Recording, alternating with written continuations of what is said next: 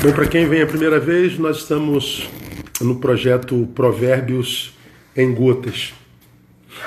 Hoje eu vou levá-los ao capítulo 18, verso 10, que diz assim: Torre forte é o nome do Senhor. Para lá corre o justo e está seguro.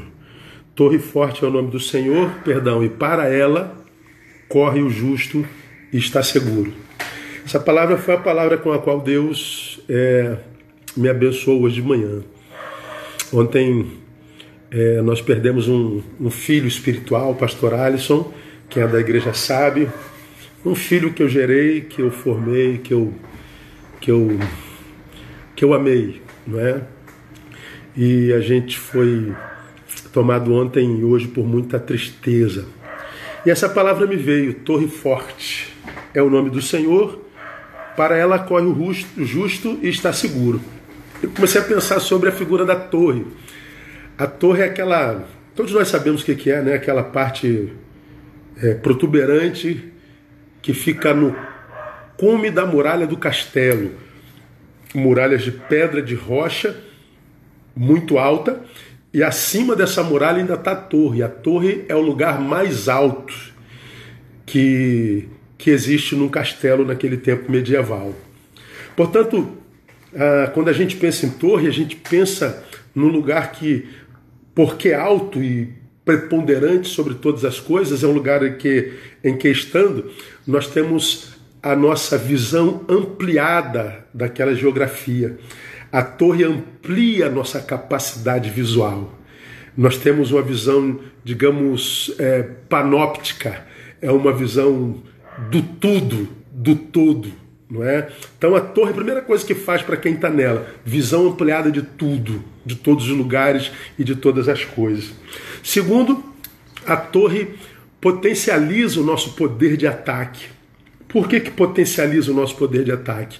Porque do alto nós podemos enxergar o maior número de inimigos, do alto nós temos, portanto, uma visão mais certeira do alvo e lembrando que naquela época a arma era um arco e flecha, na é verdade, e do alto, porque tínhamos visão é, ampliada, nós enxergávamos melhor o nosso inimigo, tínhamos mais facilidade de acertá-los, de acabar com o inimigo, e sobretudo, porque a arma era uma flecha, essa flecha não só era empurrada pelo arco, como ela, porque do alto, ajudada pela lei da gravidade.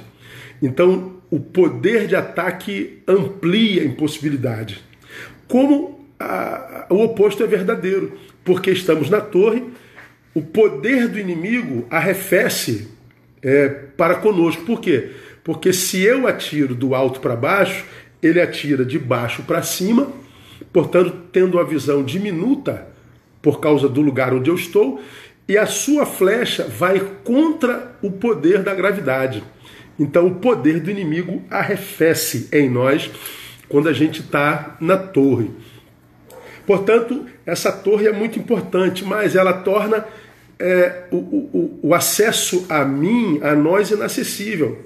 Não tem como o inimigo chegar a quem está na torre. Até chegar na torre, ele já terá destruído tudo o que porventura pudesse ser destruído. Mas a torre é um lugar inacessível ao inimigo. Portanto, amados, a torre é o lugar mais seguro no campo de batalha, sobretudo quando esse campo de batalha é o nosso castelo. Porque lembra, se eu estou na torre, eu estou em casa, eu estou no meu castelo.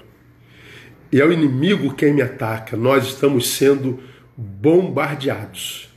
E a torre é o lugar mais seguro para se estar quando a gente está cercado por inimigos e sendo bombardeados. E o mais lindo é que essa torre, ela não é só torre de vigia, torre de ataque. A torre num castelo é lugar de moradia também. Haviam castelos que as torres eram habitáveis. Olha que coisa interessante, irmãos. Esse texto está dizendo que Torre Forte é o nome do Senhor. Ele é a nossa torre. Não é a torre de um castelo. É a torre cujo nome é o nome do nosso Deus. Porque essa palavra me abençoou muito hoje, amados. Porque, é, como humanidade, nós estamos sendo bombardeados. Nós estamos vivendo uma guerra mortal, nós estamos lutando contra o inimigo mortal. Nós estamos atravessando literalmente o vale da sombra da morte. Nós estamos vendo a morte passeando nos nossos arraiais, nos nossos lugares de habitação. Nós estamos vivendo, lamentavelmente, a geografia do Salmo 91. O Salmo 91 diz: Mil poderão cair ao teu lado, dez mil à tua direita, mas tu não serás atingido. A gente só se prende porque a gente ama a promessa na segunda parte desse texto. Tu não serás atingido. Mas esse texto, na verdade, revela uma geografia de morte. Mil cairão de um lado, dez mil do outro. Se a gente soma, são 11 mil caídos, 11 mil cadáveres. Esse texto está dizendo, Neil, haverá um tempo em que vocês caminharão sobre cadáveres. E essa geografia de cadáveres é uma geografia terrível. O odor, o pavor, o medo de ser o próximo alvo, isso tudo mexe não só com quem está ligado àqueles cadáveres, mas como quem está no entorno. Nós estamos vivendo, lamentavelmente, tristemente, a geografia do Salmo 21. Por isso, todos nós estamos assustados, todos. Por que, que nós estamos assustados? Porque números estão virando nomes. Antes Há algum tempo atrás a gente pensava em números. Agora esses números para muitos de nós viraram nomes, não é verdade? Então isso assusta. Há dois meses atrás, essa, esse mal estava lá na China. Há um mês e meio atrás, esse mal estava lá na Europa. Há um mês atrás, ele chega no Brasil. E agora ele está no quintal da nossa casa. E em alguns casos esse mal já está dentro da casa. Já levou gente amada, gente querida, gente com quem a gente tem relação de afeto profundo. Então, qual é o sentimento comum à raça humana hoje? É medo. Medo amplo, geral e restrito. Medo para quem está cumprindo a quarentena e está dentro e medo para quem não está cumprindo a quarentena está fora. Não pense que quem não está cumprindo a quarentena está com medo, não, irmão. Essa, essa ânsia por estar fora num lugar como esse, nem sempre é coragem. Para mim, quase nunca é. Sabe o que, que pode ser isso? Pode ser culpa. Como assim, pastor? A culpa está empurrando esse pessoal para fora? Tá. Culpa, consciente ou inconscientemente, por ter desperdiçado vida com projetos tolos por ter desperdiçado vida quando tinha vida para viver, quando tinha liberdade, não fez da sua vida uma vida útil, uma vida, uma vida da qual ele pudesse extrair orgulho, é, que, que desse sentido à sua existência. Então agora o que está cometendo muita gente? Eu preciso viver logo, eu preciso recuperar o tempo perdido, eu preciso ir para a rua, eu não vou me permitir ficar aqui dentro, não. Isso é medo. Está todo mundo com medo. Fique em casa Está todo mundo com medo. Por que, que a gente está com medo, irmão? É porque está comprovado que o vírus mata, que o vírus não é uma gripe. E se é uma gripe, ela mata mesmo. Ela está entrando nos nossos arraiais, ela está entrando no nosso quintal. Por isso nós temos medo. E por que mais que, que, que, que nós temos medo, irmão? Porque os sábios do planeta estão perdidos. A sabedoria humana foi posta em xeque. Os sábios não sabem o que fazer. Os médicos, os cientistas não sabem o que fazer. Não existe protocolo definitivo para lidar com esse vírus. Nós estamos perdidos. Nós estamos como barata tonta no mundo inteiro. Acometeu a Europa rica acometeu o terceiro mundo e quantos outros mundos atrás do terceiro houverem. todos foram cometidos. O poder humano foi posto em xeque, a sabedoria humana posta em xeque. A gente não sabe a quem ouvir, a quem seguir, em quem acreditar, no que acreditar. Ou seja, o transatlântico chamado planeta Terra está sem capitão, meus irmãos. O transatlântico chamado planeta Terra está desgovernado. A gente não sabe onde isso vai dar e se vai dar, lamentavelmente. Por isso todos nós estamos com medo. Pois bem, mas o texto que nós lemos diz: Nós temos uma torre, para ela o justo corre, e nessa torre está seguro. Eu e você somos o povo da palavra. Como a gente não pode confiar nos sábios, quando a gente, como a gente não pode confiar nos cientistas, como a gente não pode confiar em sabedoria humana nem poder humano, ora, nós temos uma torre, uma torre forte que é o nome do Senhor, é o Senhor cujo nome é poderoso. Essa é a palavra de Deus para nós hoje. Lá estou seguro. Portanto, a palavra é: não temas, não temais. Eu falei sobre isso essa semana ainda. Só que não temer não tem a ver como não ter medo, não tem a ver com não ter medo. Claro que a gente tem medo. A gente é gente e gente tem medo. Então, não temer não tem a ver com o não ter medo. Não temer tem a ver com não permitir que esse medo nos paralise. Não temer tem a ver com não permita que esse medo roube a tua esperança. Não permita que esse medo te roube a capacidade de viver o agora. Tudo que nós temos na vida é o agora. O que, que você tem para esse agora? Tua filha, teu filho, tua mãe, teu pai, tua esposa, teu marido. Goze esse agora. Não temer significa dizer não deixe de viver com medo de morrer. Há muita gente que, por medo de morrer, parou de viver, se permitiu dominar pelo medo. Então, não temer não tem a ver com não ter medo.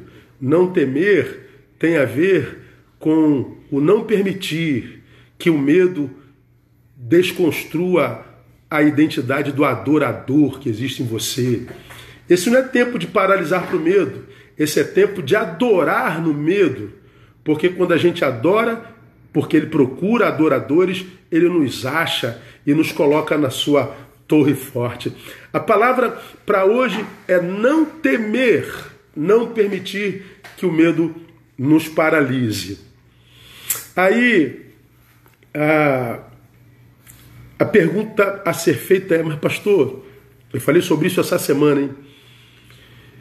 Mandar não temer a alguém que já está com medo não é incongruência?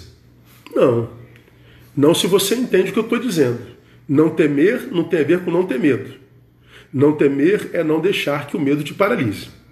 Vai com medo, faz com medo, adora com medo, serve com medo, viva com medo, mas viva. Por quê? Porque você está seguro numa torre forte. Então por que não temer? Primeiro, porque é possível. Se não fosse possível, ele não mandaria não ter mais. Eu falei essa semana, na Bíblia aparece 1085 vezes a palavra não ter mais. Você acha que Deus nos daria uma ordem que fosse impossível de ser obedecida? Mas é claro que não. Se ele diz não temais, é porque é possível não temer. Isso é um exercício. Então, meu irmão, levanta a cabeça. Não fica olhando para os cadáveres. Não fica olhando para a sombra da morte. Olha para a promessa. Olha para o Senhor.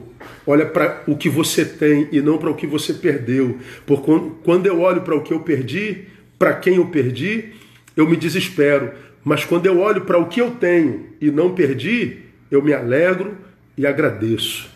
Então, por que não temer? Porque é possível. Por que não temer? Porque o projeto de Deus para nós não é anulado quando a morte chega.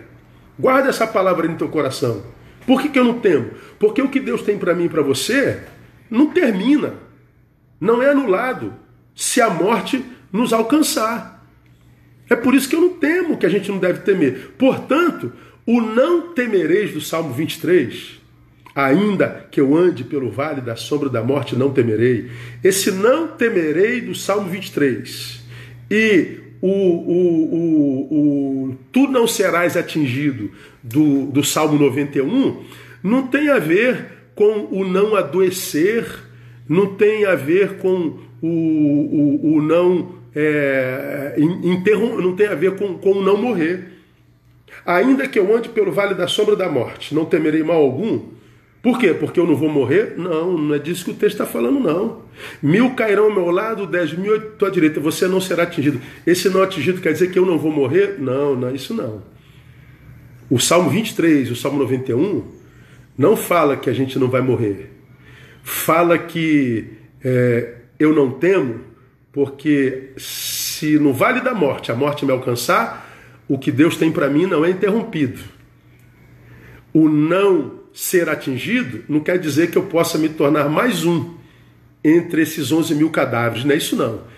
É, se eu me tornar mais um desses mil cadáveres, o que Deus tem para mim não é anulado, continua de pé. A promessa dele vai para além da morte.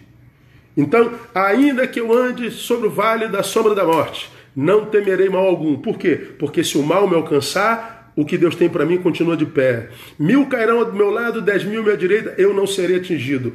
Como? Não morrendo? Não. Ainda que morra, o que Deus tem para mim permanece de pé. Por isso, a gente não teme.